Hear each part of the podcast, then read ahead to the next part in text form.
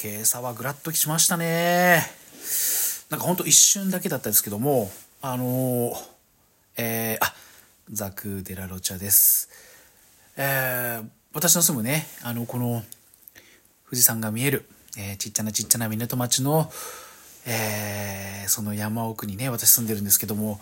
朝方ね、一瞬グラッとだけ揺れて、あれ？と思って一応スマホで見てみたら、えー、なんか東京湾がね、震源地だったということで、珍しいですね。珍しいですね。なんか、あのー、まあ、千葉県のね、北の方とか東京湾とか、わりかしね、震度3とか4ぐらいの地震が頻発するんですけれども、珍しくね、この伊豆半島もちょっと一瞬だけぐらっと揺れたりもしました。ね。えー、そんな日曜の朝でしたけれども、えー、私ね、まあ、まあ、今日も仕事、出荷もしましたけども、昨日もね、夕方まで、えー、頑張ってお仕事して、えー、たくさんね、植物を、植物市場に出して、植物を買いたい人のもとへね、届けるというお仕事をしてから、えー、見てまいりました。えー、ヨルゴス・ランティモス、ね、ヨルゴス・ランティモス、ね、哀れなる者たちね、えー、なんか現代はプアシングスって書いてあったんですけどもね、まあ、あの、哀れなる者たち。ね。なんか前評判っていうか、あの、ちらりちらりとね、まあラジオとか、いろんなその、ね、感想動画の方たちのね、まああの、なんていうんですか、あの、そういうのちらっとね、あの、見えたり聞いたりするとですね、なんかすごいぞっていうことで、まあ本当はね、あの、今まで、えー、昨年見たパーフェクトデイズとかね、やろうかななんて思ったりもしたんですけども、まあ、あのー、まあ、オスカーがね、えー、ノミネーションがもう発表されたということで、ね、我らが、あのー、フェミニズムの星、グレタ・ガービグとね、えー、マゴトルビーがね、落選っていうね、いやー、みんな分かってるなっていう感じの、分かって、あの、そういうこともあるなっていうね、あの、そういう中でです。なんかそのフェミニズム映画っていう視点では、なんかこれがすごい一致をしたよなんていうことがあったもんですから、おそうなのか、ね。バービーを蹴落としたね、すごい作品なんだね。で、ヨルゴス・ランティモスね、名前だけはよく聞くんですけどもね、なんか見ようかなと思いながらも、まだ一作もね、あの、女王陛下のお気に入りも、聖なる鹿殺しもね、見てないんですけども、まあ、そういうのもね、見てみようかなっていうことで、見てまいりました。ね、というわけで、えー、今夜のテーマは、ヨルゴス・ランティモス、哀れなる者たち。日曜深夜にこんばんは。この番組は、えー、アニメ、ラジオ、ゲームにゲスト、ね、映画に音楽、そして、えー、農業に、えー、企業なんかをフィールドに、えー、完全ネタバレで残念な音質でのんびり語るポッドキャスト番組です。お相手は私、ザクーデラロチャです。ということでね、あのー、あれですよ、えっと、あれですか、この週末かな？この週末になんかあれっていうことで、まあ、割とね、大きいとこでみんなやってるみたいな感じで宣伝はしてましたけども、ね、えー、私の住む町のとこだとね、えっと、2つしかやってなかったかな。で、割とちっちゃいスクリーンでね、あの、どうかなと思って、まあ、まあ、仕事終わりなんで、えー、レイトショーで行って、どうかなと思いながらね、えー、見てみたら、えー、私のね、まあ、アラフィフのおじさんですけども私の以外は、えー、20代かな？30代かな、まあ、ちょっと若めのねカップルが2組ねここポイントです。ね一緒にあのご覧になってた方たちはえー、まああのまあ、カップルだと。ねカップルだということ。私内容全然あの全然あのなんていうかな。事前情報みたいなの全く入れないで見に行くタイプなのでああそれはこういうあのカップルが見に行く映画なのかと思ってね。ああそうそうか。なんかあの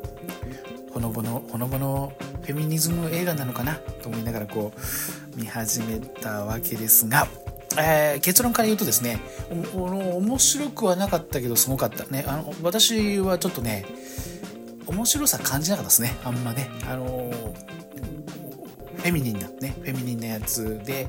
なんかすごい傑作だ傑作だってみんな言ってるんでね。あじゃあすごいあの感動するような感じなのかなと思いながらね。まあ見に行ったわけですね。であの主演がですね市川美香子さん。ねよかったですね。本当にあのシン・ゴジラからねもうあのああいう感じやらせると市川さんっていうのは本当素晴らしいこう演技。ねもう私大好きですもね。あの市川実日子さん。よかったですね。素晴らしい体当たり演技でね。で他のキャストもちょっと今ネットで検索するとえっ、と主演がエマ・ストーン。エマ・ストーン？エマ・ストーン？エマ・ストーンあ市川実日子さんじゃなかったですか？すごい似てるんでね。エマ・ストーンか。ああなるほどね。まああのエマ・ストーンさんですか？まあ、オスカー確実かな。オスカーは取るんじゃないですかね。まあ、あの、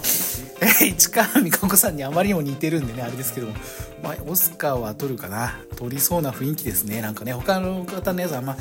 ェックしてないけど、まあ、体当たり演技、ね、体当たり演技。ね、まあ、それが前評判にもなってるみたいだけど、まあ、市川美香子さんに似てますね。まあ、まあまあまあまあまあまあまあまあまあ、まあ、あれですけども、あのー、初見の感じから言うとね、まああのー、あれですか、まあこれ完全ネタバレなんであれですけども、非常にあの、まあ、自殺、投身自殺したその妊婦さんの脳をね、胎児の脳に入れ替えるっていう形の、まあ、お話プロットがねそういう形でまだ暖かかったからやれたなんて言うんだけどもねえおそらくねこれはまあちょっとあのまあ、あれだね、品がないね。品がない話で言うと、あの、脳死状態の脳をね、入れ替えるのに、えー、おそらくね、えー、子宮内の赤ちゃんにはもう酸素が送られていないので、脳が破壊されちゃってかな。まあ、まあ、ファンタジーなんでね、いいんですけども、ファンタジーなんでいいんですが、まあそういう、おう、おうと思いながらね、おうと思いながら、で、まあ、出てくるのがね、まあ、その投身自殺をした人が、えー、市川美香子さんによく似ているエマ・ストーンさんなんですがまああのなんていうのかな綺麗な人なんでしょうけどあの正直に言うとこれ正直ラジオなんで正直に言うとあのななんだろうなソフィー・マラソンとかそういう感じの顔の人が僕好きなんでね。あのあんまりこううんうんあのね今ルッキズムって言われてるからその顔であの好きになるとかね浜辺美波が大好きだから「ゴジラマイナスワン」見に行ったとかっていう感じの人は言っちゃいけないかもしれないけどあんまりこうねのめり込めないっていうかね感じからスタートだったですよ。でまあその脳を入れ替えるっていうあたりと、まあ、この辺はああこれフランケンシュタインがおそらくあのベースなのかなと思いきやこれは見終わった後調べるとなんか原作がねアラスター・グレイさんという方の1992年の原作があっての「夜がスランティマウス」っていうことらしいのでああそうですかああそうですかっていう感じなんですが。まあ、このあのフランケンシュタインがね、まあ、モンスターものとは言われてるんだけどもメアリー・シェリーの1831年の原作が映画化されて、まあ、それがいろんなプロットにねこのまあ、まあ100年ぐらいの映画の中でいろいろ引用あの流用転用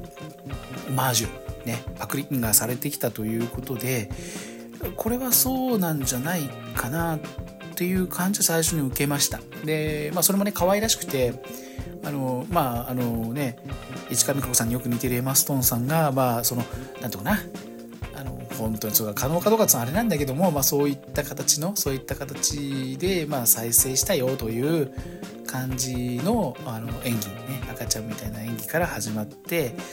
でまあこれあれですよねフランケンシュタインの原作のあの博士はねあビクターね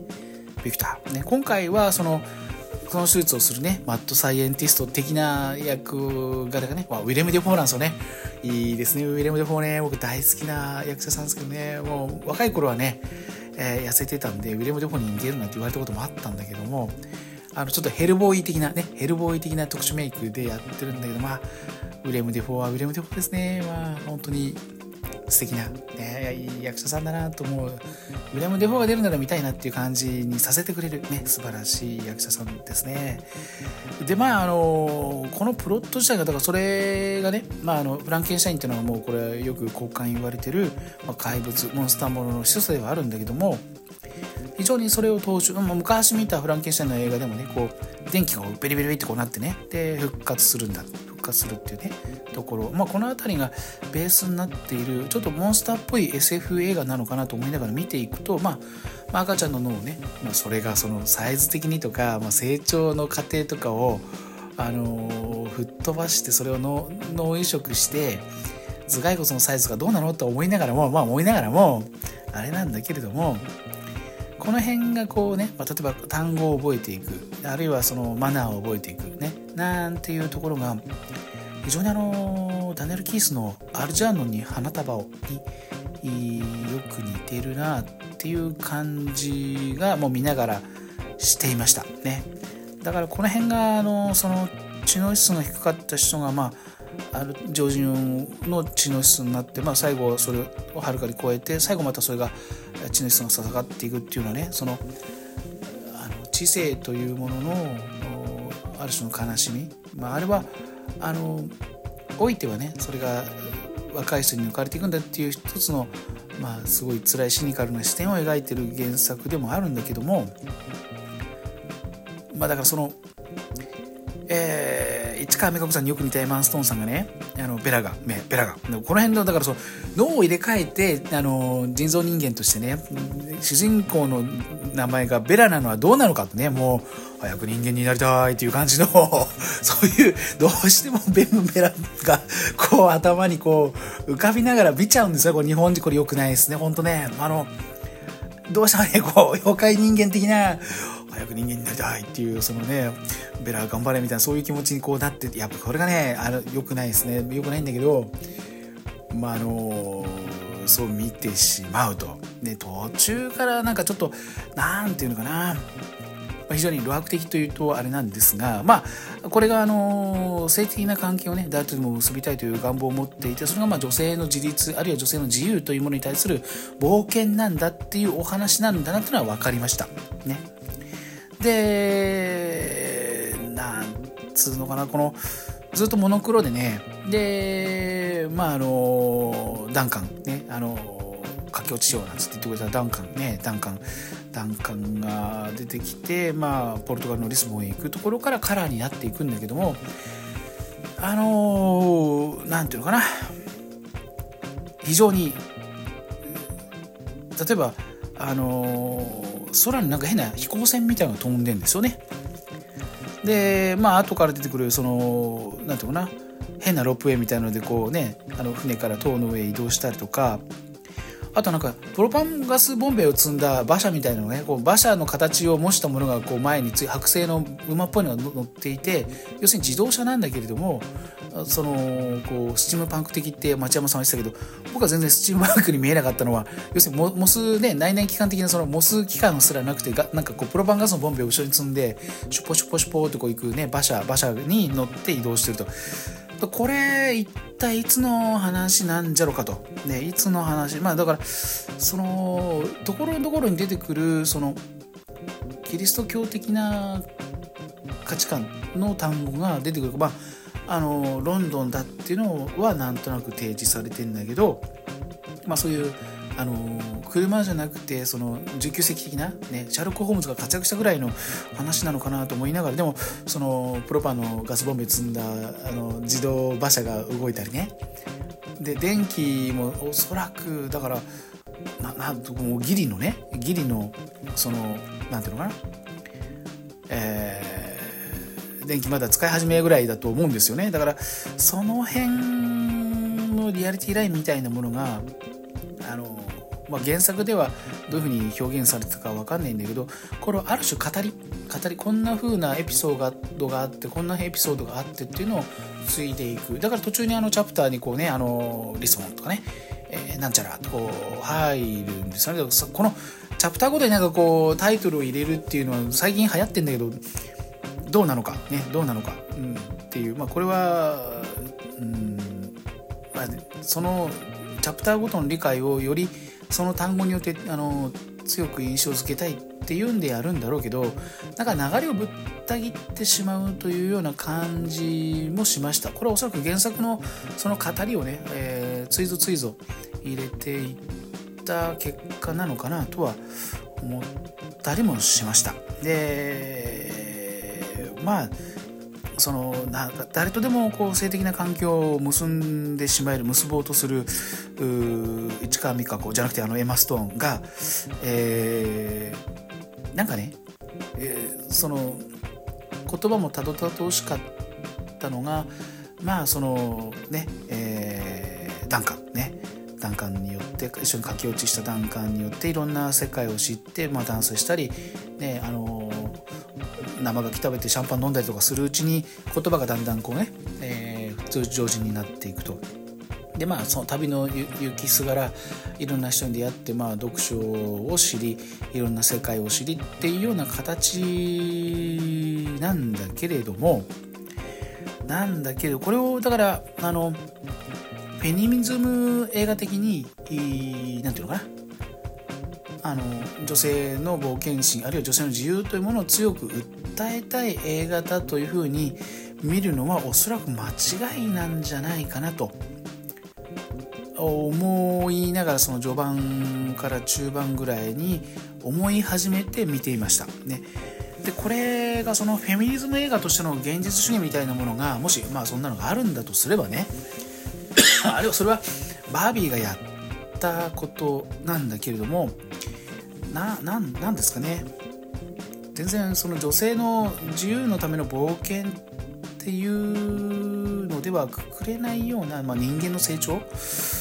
みたいなものがちょっとあの本来なら中心に来るべきなんじゃないのかなと。ミスリードする人が多く出るんじゃないかなっていうそういう感じ不安というかね。そういったものをちょっと感じるような展開でした。まあ性描写も多くてね。であの、まあ、あんま好きじゃないんですよそういうの。あんまり好きじゃないの。もうなんだろうななんかこうまあまあまあエマ・ストーンさん自体がそのなんていうかな江川達也さんの漫画「え東京大学物語」みたいにもうものすごくこう可愛くてうわーって言ったヒロインがそうやってこう落ちていくみたいなね。えそういった感じのテイストにはこう見えないんですよね。どう見てもなんかこうね本当にこう何て言うのかな、まあ、スキニーな、えー、英語で言えばスキニーな感じの女性なのでなんとかな女性的な魅力が前面にあってこうだっていう設定にはなってるんだけどアジア人の私から見ると、うん、そんなにそのみんながわーっていうような美人かねってああの誤解がないように言いますけど市川美香子さんは僕美人だと思います。ね。市川美香子さん僕大変な美人だと思いますけどもあのなんつうのかね。あのの飲みこううん。どっぷりそのエマン・ストーンさんがこうやってあのなんていうのかな。こう美人で周りからこうね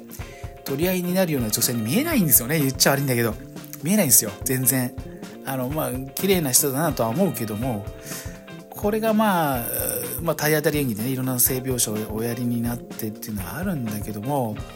もう頭の中でね大月健二がね「あの猛烈当たる」っていう曲が筋肉症時代にあるんですけどあのクレーバーカリスマかね。吠えれば天才かね、えー、何もしなけりゃ生き仏かそんなロックで子供が踊るよっていうそういう素晴らしい曲があるんですけどもうね本当私の良くないとかねそれがどうしてもね頭の中にぐるぐる回ってね脱いだら名優かねおっていう 脱いだら名優かっていうねそういう感じのね大月健二の声でもずっと脳内でこう見てる間中脳内で再生されてしまうっていうか何ていうのかな途中からやっぱだれますね。中盤から終盤にかけては相当だれる。だからこれがあのエンドクレジットの感じはすごい良くてあれは素晴らしい。エンドクレジットも超一流だなと思うんだけどそこに行き着くまでのまたラストの大どんで返しに行くまでのその間が長すぎる、うん、あの正直途中から退屈しました。あの正直にこれ正直ラジオなんで。でまあそのダンカンがねまあ、エマ・ストーンがこう女性としてこうね成長しながら冒険しながらいろんなことを知りながらあ成長していくに従ってだんだんこうねこれはあの身勝手でアホな男性の象徴として、えー、ダンカンが描かれてるんだけどでだんだんこう相手にされてなくなっていく。ね。でもう見てるこっちとしてはね いつダンカンがもう怒り出して緑色に変身するいついつ変身するんだなんてねいつ変身するんだっていう感じで見守ってんだけどあれ変身しなかったねなんていう感じになっちゃってもうなんだこれ MCU との合作じゃねえのかとか思いながらあの見てるんだけれどもあ俳優さんがねあのハルクの方なんであれですけどもいつ変身するんだろうなんてこうちょっとね、えー、一番な視点で見ながらも途中途中にその、まあ、船旅に出ることになってね、まあ、エマ・ストーンとねあのハルクが超人ハルクがこう行くわけですが、まあ、あのおばあちゃんとね黒人の男性のカップルに出会っていろんな世界を知ると。メンターとしてのね、え知性にこう出会ってダンカンはバカなんであの酒飲んだりねあのカジノ行ったりするぐらいしか脳がない、ね、私みたいな人間なんだけど、まあ、そういった役割導きあの哲学とは何かとかね社会は何かっていうのを教えてくれるメンターも現れて、まあ、そこであの途中にね寄港したところで自分たちは船旅で豪華に暮らしてるんだけれども、えー、その停泊地のね、えー、下では、えー、赤ちゃんが生まれながらに死んでいると。でその現実を知って、まあ、ダンカの金を盗んでね、えエマ・ストーンがあその子たちに施しをしようとするシーンがあるんだ。けどあれ絶対ねあの下には降りれないんでっつってねあの上陸するっていう船員にそのお金を渡すんだからあれも絶対パクられてんなっていう感じのまあこの辺がね嫌な感じだなって嫌な映画だなっていうかね まあまあそれが現実だっていう意味合いでもあるんだろうけどあの一番こうピリリとしたのはその辺りで、まあ、あのそのね黒人のまあ自分の知性のメンターとなる男性が現れて、まあ、宗教も、ねえー、共産主義も資本主義も信じてはいけないと、ね、私たちはただ冷徹な現実主義だけを信じて生きていかざるを得ないんだっていうことを言うんですね。だけどそれを聞いて、まあ、その眼下にいるその生まれながらにして死んでしまった赤ん坊とそれを嘆き悲しんでいるお母さんたちにお金を渡そうとするというね、まあ、それは人間の心の発達の過程としてそれを描いてるんだろうけれどもそのあの停泊地のねあの塔の上のカフェカフェテラスからまあねあの灯台のようなカフェテラスからこう石垣の階段を降りていってそれがずっと引きになると本当にあのバベルの塔のようなその下の世界との階段が途中崩れてるんですよねあれは非常にこう残酷なでもそれが世界の現実なんだっていうのを指し示すいいシーンだなといいシーンだなと思いました。と同時にこれはそういった偶話なんだと偶話だからこそあの世界のリアリティもめちゃくちゃだし綺麗でね淡くて美しいようなリスボンの風景なんてもう本当にあのこうファイナルファンタジーのねあの あの美術館っていうぐらいの美しさで船もかっこよかったしまた船がこう航行してるねあの水平線と雲との感じとかね、えー、船のその造形もすごい素敵でこれはちょっと私ワクワクしましたね。この細部っていうかね、まあ、衣装も素晴らしかったんだけども、まあ、さっきの変なプロパンガス馬車、ね、で FF みたいな変な飛行船で変なロープウェイで変な変な船。これ全部ね私大好物ですね。こういうのね美しいなと思いましたね。なんか昔あのデリカテッセンっていう映画があったんですけどちょっとそんな雰囲気にも似るようなレトロフューチャーというかねまあそんな雰囲気の中にそういったメカものがメカメカしいものがねちょっと入ったりもしてであのリスボンのねあの熱帯魚屋さんなのかな？壁の中に水槽入っててでその横であのぼーっとおばあちゃんがねあの花瓶に花瓶みたいなでっかい花瓶みたいな金魚鉢の入ってる魚の熱帯魚を売るっていうのねシーンだとか。美術はこれ。あのこれはあの全然茶化して言ってんじゃなくて美術は素晴らしいんじゃないですかね。たこのノミネーションされてるのか美術は。分かんないけど。衣装と美術はあの僕は好き嫌い関係なくこれは素晴らしい。お話映画としてのテイストはちょっとあんま私得意じゃなかったけどこれは素晴らしいんじゃもちろんあのねあの市川実日子さんに家とか言っちゃったけどエマ・ストーンさんも素晴らしいもちろんねウィリアム・デフォーも素晴らしかったんだけどはいいんじゃない？ですかねと思いました。であのねあの最初の方のこのベラがねあの脳移植脳脳の手術をして電気をビリビリと浴びせられるフランケンシュタインシーンのとこでもねいつもあのメイドさんがいてあのメイドさんがあの手術する時は本当にあのマッドサイエンティストの助手みたいなコスプレしてるのはすごい面白いなと思いながらねこれは、まあ、そういう細かいとこはねあのお話のその全体のトーンとしては別にあの美術素晴らしかったですあのもうだもう本当に欲しいなと思うのはおぞましいんだけど鳥ドッグとかねあの鳥とワン太郎が合体してるやつとかねあのブルドッグと鳥が合体してるやつとかねまあ可愛いんですよねこれは。あれはこれは欲しいなと思うねこれ良くないんだけど可愛らしい、まあ、これがあの一つ伏線になっていて、まあ、ああいう可愛い動物いたらいいなとね見ながらまた話に戻るみたいな感じではあったんだけれどもまあそのだから何ていうのかなフェミニズム映画としての作もしこれ本気でねヨルゴス・ラティモンスがそれを作ったんだとすればかなりちょっととんちんかんだなという気はするがするがななぜなぜならなぜならあのこれがねベラがその何ていうのかな、えー、キリスト教的なあるいはその19世紀的なあるいは20世紀前半的なあの抑圧された女性が自由を求め冒険する映画なんだってね多分多くの人は見ちゃってるというか、まあ、見えるようになってるんであれなんだけども、まあ、それを肯定するならば逆にそのどんな誰とでも性的な環境を持つような冒険心を持つベラを肯定するということならば逆裏を返せば誰とでも性的関係を持つことを肯定すを男性に対してもしなきゃいけないってことなんですよ。でこれはこういったものがその何て言うのかな今の完全に逆転してしまってる女性の方が強いこの時代にこれを見てる男性が果たして共感するかって言ったら共感しない映画だと思いますねこれを見て素晴らしいとかって言ってる人はよっぽどトンチンカンだと思った方がいい。これは偶話としてのファンタジーがあって、えー、それを提示してるだけであってあの現実の問題を取り上げて、まあ、商業的に成功しようとしてるいいわゆるウディアデンが嫌いような映画だとは僕は思うんだけれども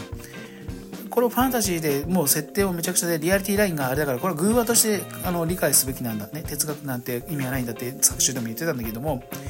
であるならばであるならばファンタジーをファンタジーとして受け止めなきゃいけないんですよ。そうじゃないとこれ作者の言ってるベラが言っている女性の自由を肯定するってことはでそれを現実の私たちもなぜ私たちは女性こんなにあの要決されてんだからお前ら男性はダメなんだこの映画を見ろなんていうような浅はかな読み解き方をしてる男性がもしいるとするならばこれは それを男性に対しても肯定しなきゃいけないんですよってことに気づかなきゃいけないからね。でこれはあのフェニズム映画としての現実主義みたいなものが全く理解できてないんじゃないかなっていうことになると思うんですね。だからだけどこれはだからそのアートとしてっていうかね、まあ、一つの偶話おとぎ話としてちゃんと理解しなきゃいけないね。それは現実とこれを見たからもうあの哀れなる者たちを見てね私たち男性はもっと女性に対して女性の冒険心を肯定しなきゃいけないなんていうアホなこと多分言い出しそうな人が多分いると思うんだけどまあちょっとね生温かい目で見るしかないなっていう感じではある。映画の完成度としては演技レベルっていうのはおそらく高いんでしょう。僕はあのお口に合いませんでしたけどあの美術は素晴らしかった。ものすごく綺麗だなと思ってました。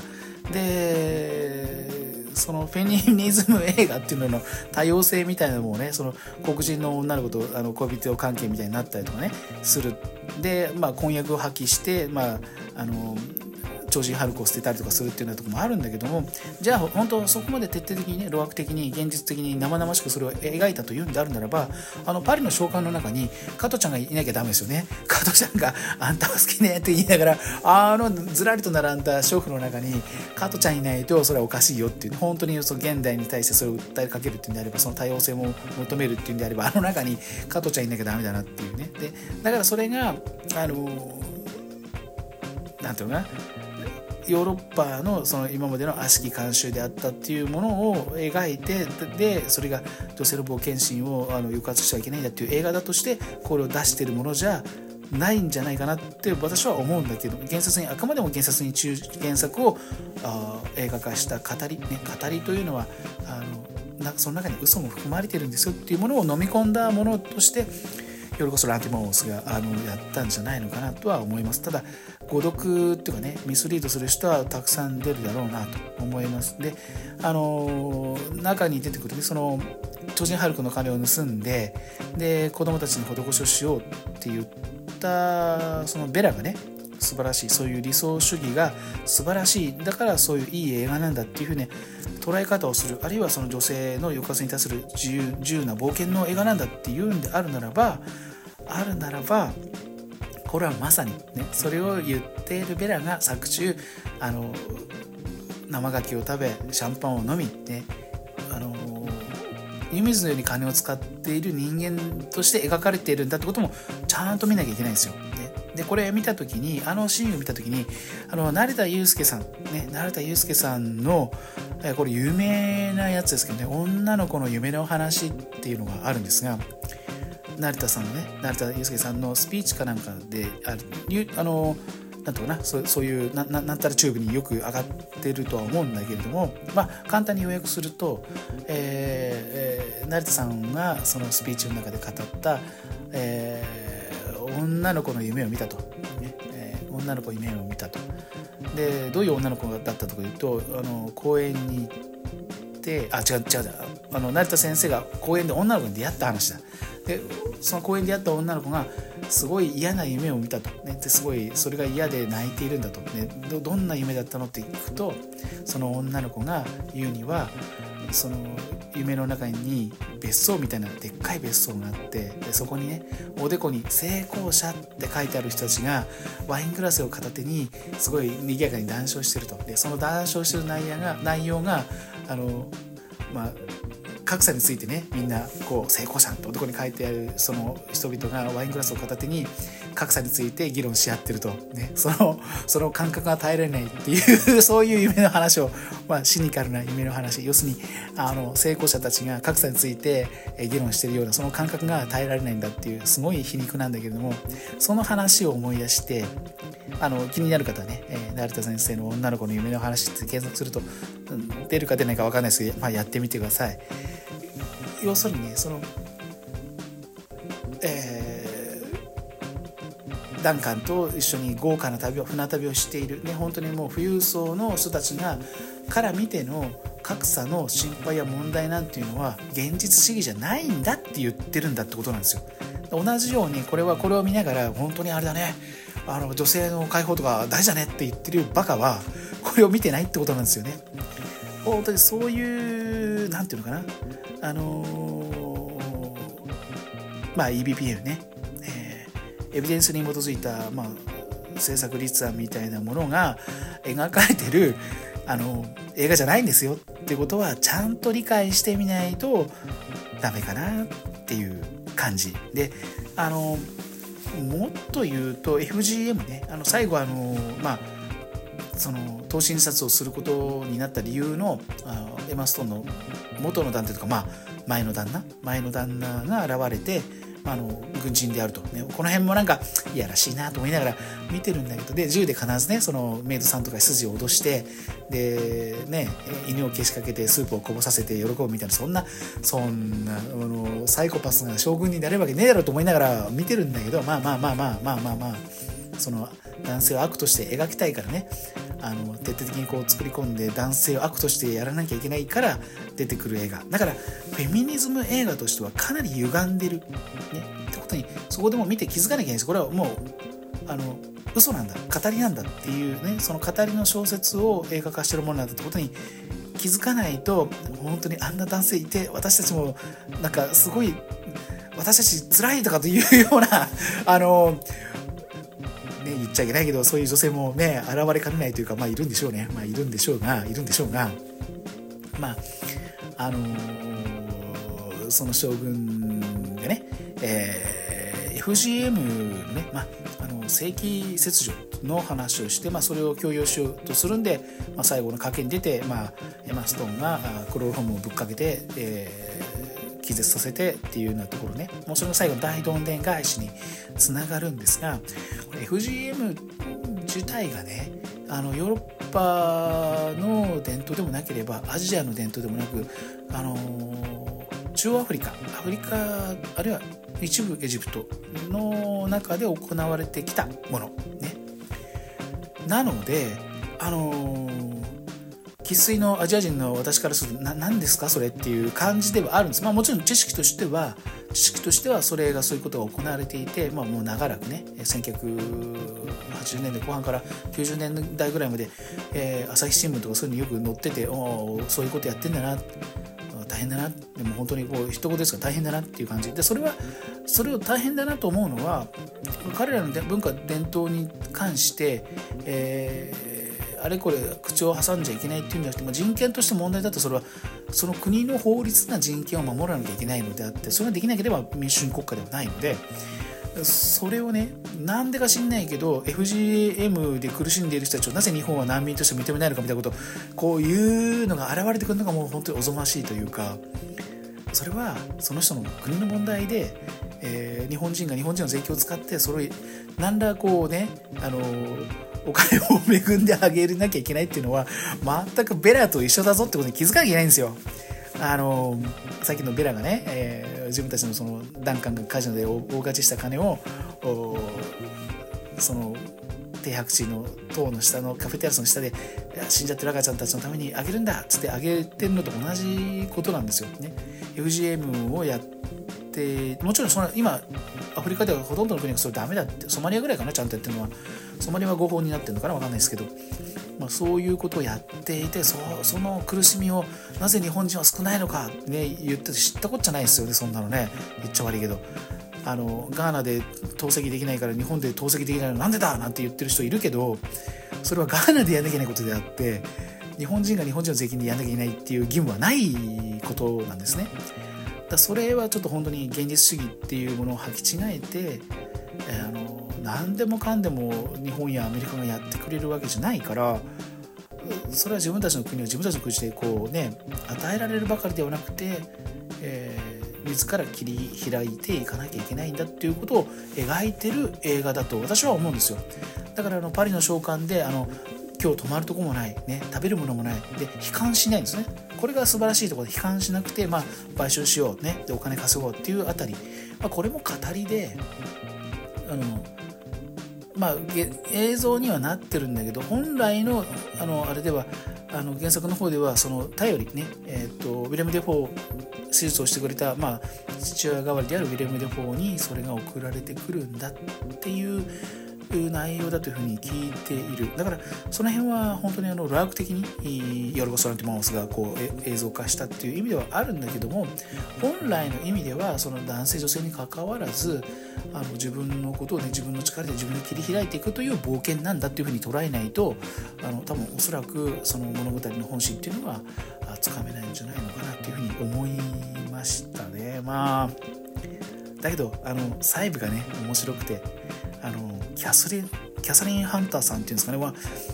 あのねそそういう感じのちょっとね、えー、なんていうかな被差別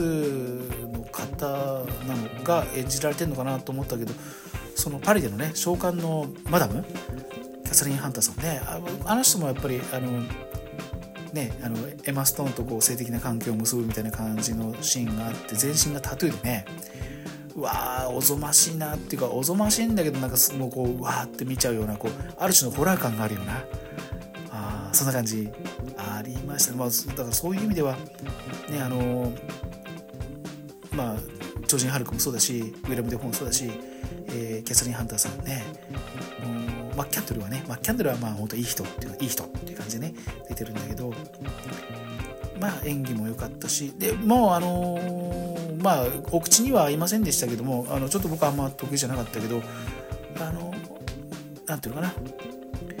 美術。で衣装。は素晴らしい。でエンドクレジットがすごい素敵だったっすね。あれが映画の余韻としてはこのなんか本当生々しいわけわかんないっていうのをこ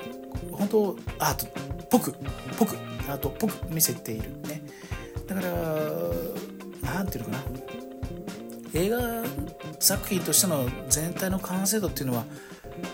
ちょっと上調で中だるみしていてあれだけれどもまあまあまあノミネーションされるっていうレベル